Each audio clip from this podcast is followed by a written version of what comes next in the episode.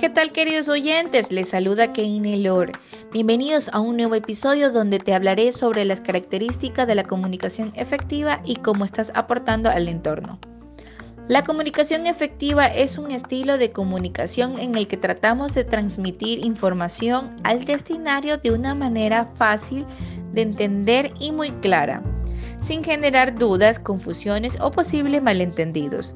Este tipo de comunicación aportan al entorno, optimizando tu tiempo con una comunicación clara y permanente.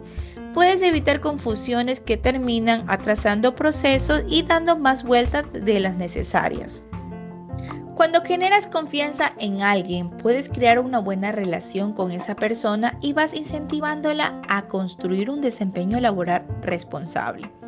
Dentro de tu equipo de trabajo puedes distribuir las tareas de manera equitativa entregando roles específicos para cada uno.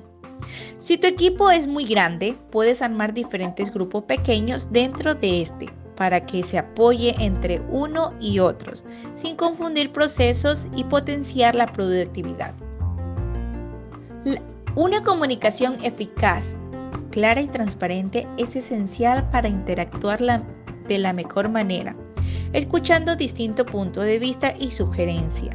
Reduce las confusiones con una buena comunicación, además mantiene la motivación de tu equipo junto a evacuaciones positivas y distribución de las tareas equilibradas. Entre las características de la comunicación efectiva tenemos claridad. Los mensajes deben ser claros, fácilmente decodificados e inequívocos. Precisión. La información transmitida en el mensaje debe ser precisa y completa. Objetividad. La información transmitida por el emisor debe ser veraz, auténtica, la más imparcial posible, es decir, objetiva.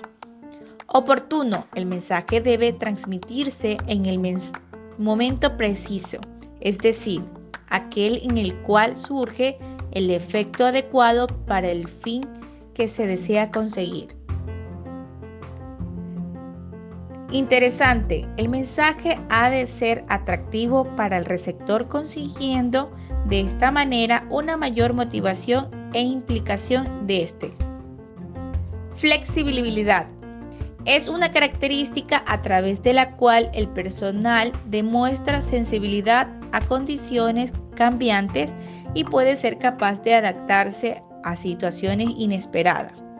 La flexibilidad es una ventaja en la que la comunicación en algunas ocasiones, aunque queramos comunicarnos un mensaje a otra persona o un grupo, nos damos cuenta de que existen circunstancias poco usuales y que no es el mejor momento para dar un mensaje.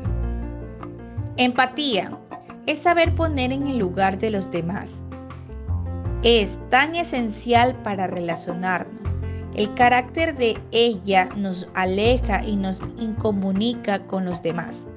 Hay que ponerse en el lugar de los demás. Si no sabes, estás a tiempo de aprenderlo.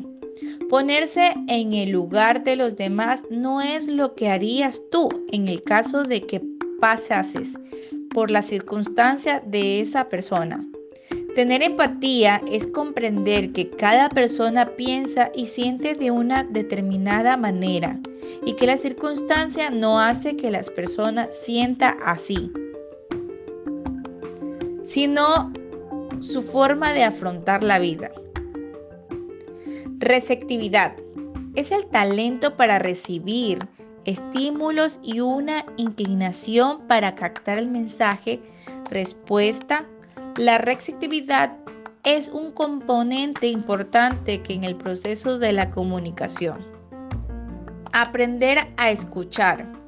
Escucharse a uno mismo. Resistir la distracción, tanto externa como interna. Lo que pensamos, lo que nos preocupa. Intente captar el contenido del mensaje verbal y retenga internamente los puntos importantes.